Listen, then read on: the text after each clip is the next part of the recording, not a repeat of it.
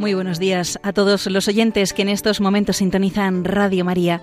Bienvenidos a este espacio de meditación en el cual hoy trataremos el tema matrimonio y virginidad.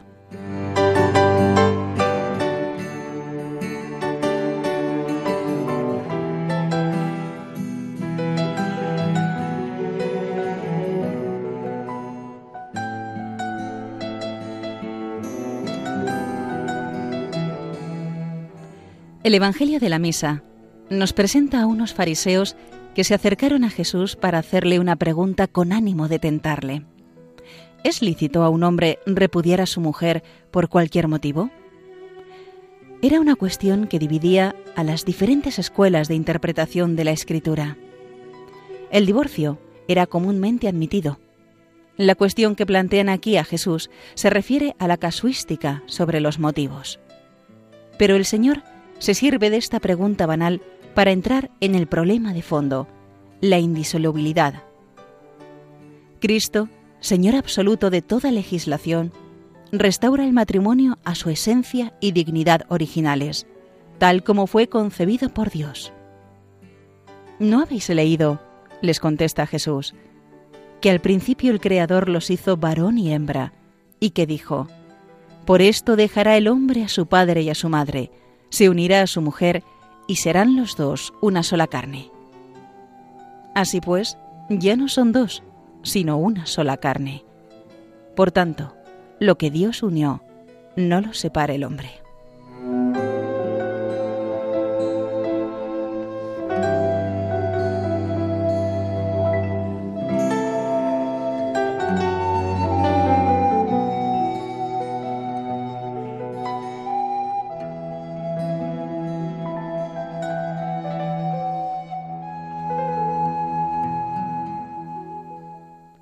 El Señor proclamó para siempre la unidad y la indisolubilidad del matrimonio por encima de cualquier consideración humana. Existen muchas razones en favor de la indisolubilidad del vínculo matrimonial. La misma naturaleza del amor conyugal, el bien de los hijos, el bien de la sociedad. Pero la raíz honda de la indisolubilidad matrimonial está en la misma voluntad del Creador, que así lo hizo uno e indisoluble. Es tan fuerte este vínculo que se contrae que sólo la muerte puede romperlo. Con esta imagen gráfica lo explica San Francisco de Sales. Cuando se pegan dos trozos de madera de abeto formando ensambladura, si la cola es fina, la unión llega a ser tan sólida que las piezas se romperán por otra parte, pero nunca por el sitio de la juntura. Así es el matrimonio.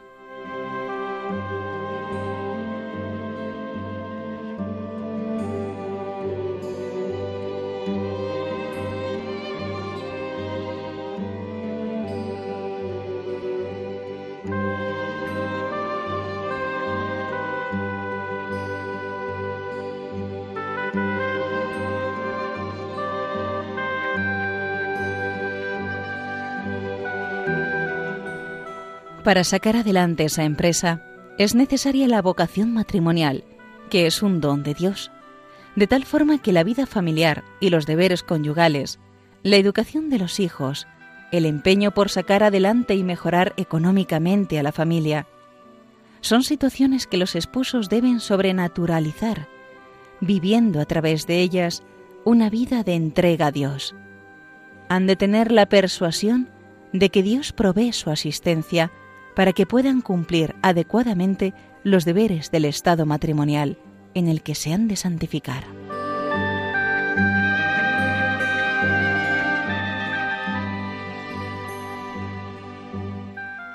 Por la fe y la enseñanza de la Iglesia, los cristianos tenemos un conocimiento más hondo y perfecto de lo que es el matrimonio, de la importancia que tiene la familia para cada hombre, para la Iglesia y para la sociedad, de aquí nuestra responsabilidad en estos momentos en los que los ataques a esta institución humana y divina no cesan en ningún frente, a través de revistas, de escándalos llamativos a los que se da una especial publicidad, de seriales de televisión que alcanzan a un gran público que poco a poco va deformando su conciencia.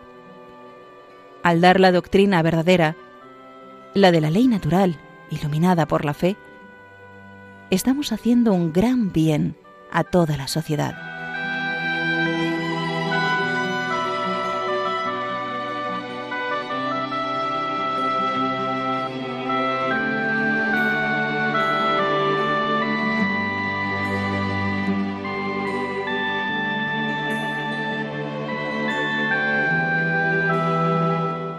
Pensemos hoy, en nuestra oración, si defendemos la familia, especialmente a los miembros más débiles, a los que pueden sufrir más daño de esas agresiones externas, y si nos esmeramos en vivir delicadamente esas virtudes que son ayuda para todos, el respeto mutuo, el espíritu de servicio, la amabilidad, la comprensión, el optimismo la alegría que supera los estados de ánimo, las atenciones para con todos, pero especialmente para el más necesitado.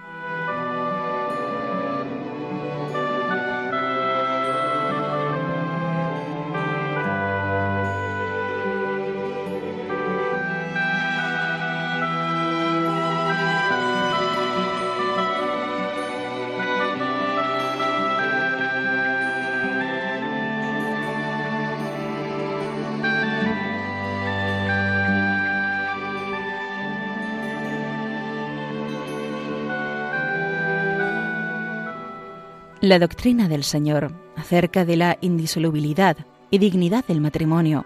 Resultó tan chocante a los oídos de todos que hasta sus mismos discípulos le dijeron, si tal es la condición del hombre respecto a su mujer, no trae cuenta casarse. Y Jesús proclamó a continuación el valor del celibato y de la virginidad por amor al reino de los cielos, la entrega plena a Dios, indiviso corde, sin la mediación del amor conyugal, que es uno de los dones más preciados de la Iglesia.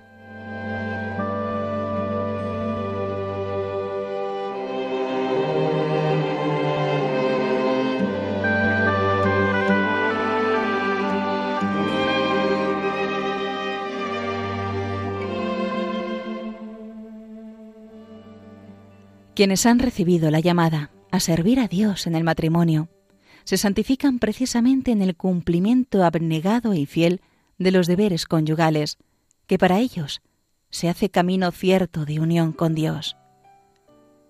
Los que han recibido la vocación al celibato apostólico encuentran en la entrega total a Dios y a los demás por Dios la gracia para vivir felices y alcanzar la santidad en medio de sus quehaceres temporales si allí los buscó y los dejó el Señor. Ciudadanos corrientes, con una vocación profesional definida, entregados a Dios y al apostolado, sin límites y sin condicionamientos. Es una llamada en la que Dios muestra una particular predilección y para la que da unas ayudas muy determinadas. La Iglesia crece así en santidad con la fidelidad de los cristianos, respondiendo a la llamada peculiar que el Señor hizo a cada uno. Entre estas sobresale el don precioso de la gracia divina que el Padre concede a algunos, para que, con mayor facilidad, se puedan entregar solo a Dios en la virginidad o en el celibato. Esta plena entrega a Dios siempre ha tenido un lugar de honor en la Iglesia, como señal y estímulo de la caridad y como manantial peculiar de espiritual fecundidad en el mundo.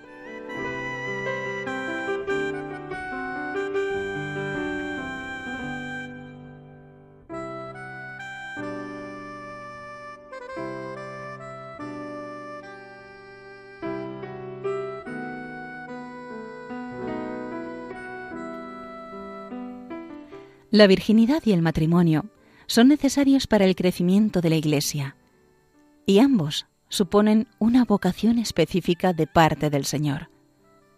La virginidad y el celibato no solo no contradicen la dignidad del matrimonio, sino que la presuponen y la confirman. El matrimonio y la virginidad son dos modos de expresar y de vivir el único misterio de la alianza de Dios con su pueblo. Y si no se estima la virginidad, no se comprende con toda hondura la dignidad matrimonial. También cuando la sexualidad humana no se considera un gran valor dado por el Creador, pierde significado la renuncia por el reino de los cielos. Quien condena el matrimonio, decía ya San Juan Crisóstomo, priva también a la virginidad de su gloria. En cambio, quien lo alaba, hace la virginidad más admirable y luminosa.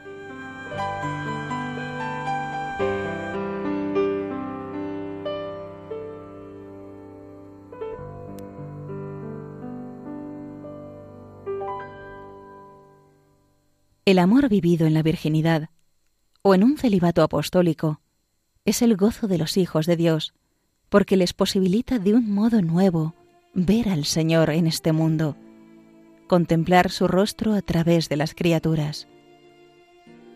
Es para los cristianos y para los no creyentes un signo luminoso de la pureza de la Iglesia. Lleva consigo una particular juventud interior y una eficacia gozosa en el apostolado.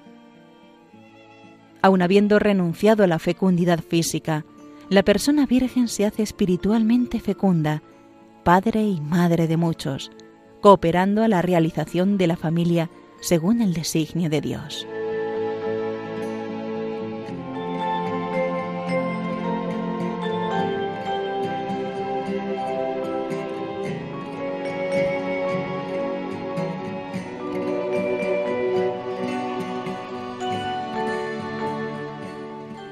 Los esposos cristianos tienen, pues, el derecho de esperar de las personas vírgenes el buen ejemplo y el testimonio de la fidelidad a su vocación hasta la muerte.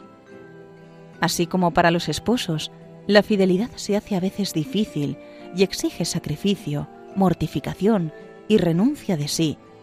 Así también puede ocurrir a las personas vírgenes. La fidelidad de estas, incluso ante eventuales pruebas, debe edificar la fidelidad de aquellos.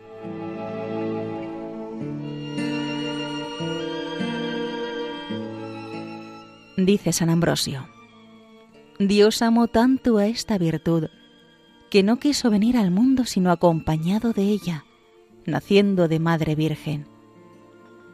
Pidamos con frecuencia a Santa María que haya siempre en el mundo personas que respondan a esta llamada concreta del Señor que sepan ser generosas para entregar al Señor un amor que no comparten con nadie y que les posibilita el darse sin medida a los demás.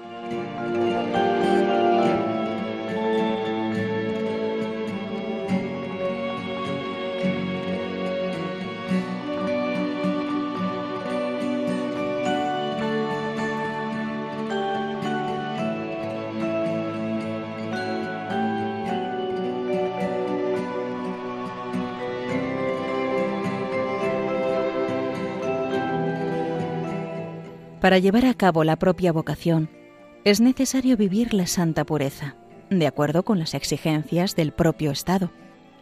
Dios da las gracias necesarias a quienes han sido llamados en el matrimonio y a quienes les ha pedido el corazón entero para que sean fieles y vivan esta virtud, que no es la principal, pero sí es indispensable para entrar en la intimidad de Dios.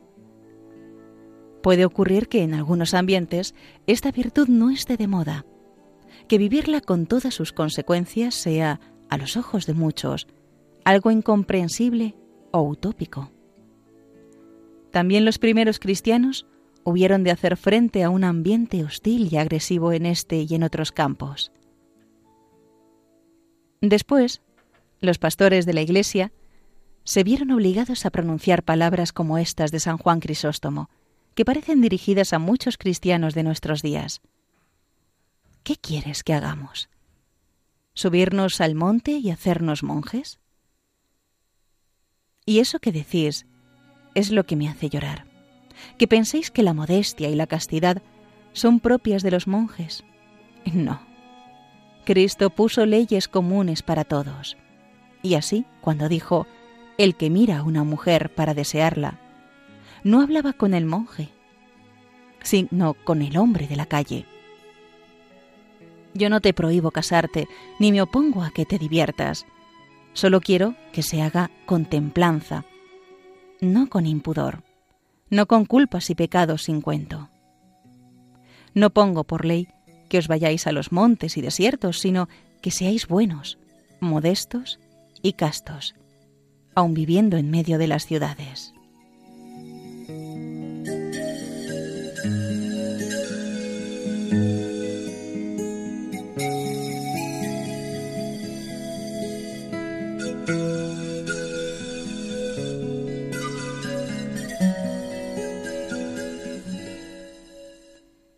Qué bien tan grande podemos realizar en el mundo viviendo delicadamente esta santa virtud. Llevaremos a todos los lugares que habitualmente frecuentamos nuestro propio ambiente con el bonus odor Christi, el buen aroma de Cristo, que es propio del alma recia que vive la castidad.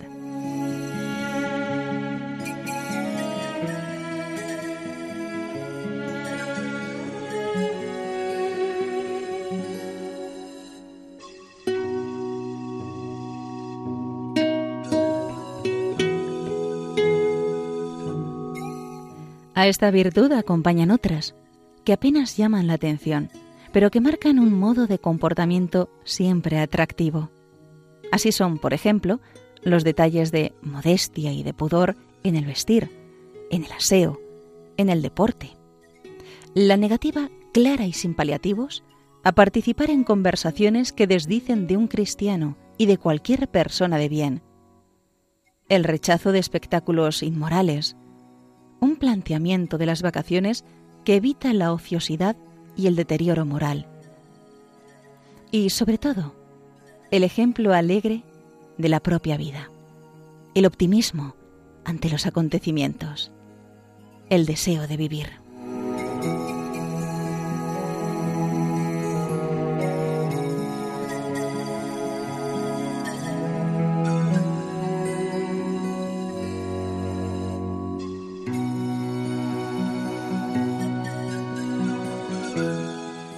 Esta virtud, tan importante en todo apostolado en medio del mundo, es guardiana del amor, del que a la vez se nutre y en el que encuentra su sentido. Protege y defiende tanto el amor divino como el humano. Y si el amor se apaga, sería muy difícil, quizá imposible, vivirla. Al menos en su verdadera plenitud y juventud.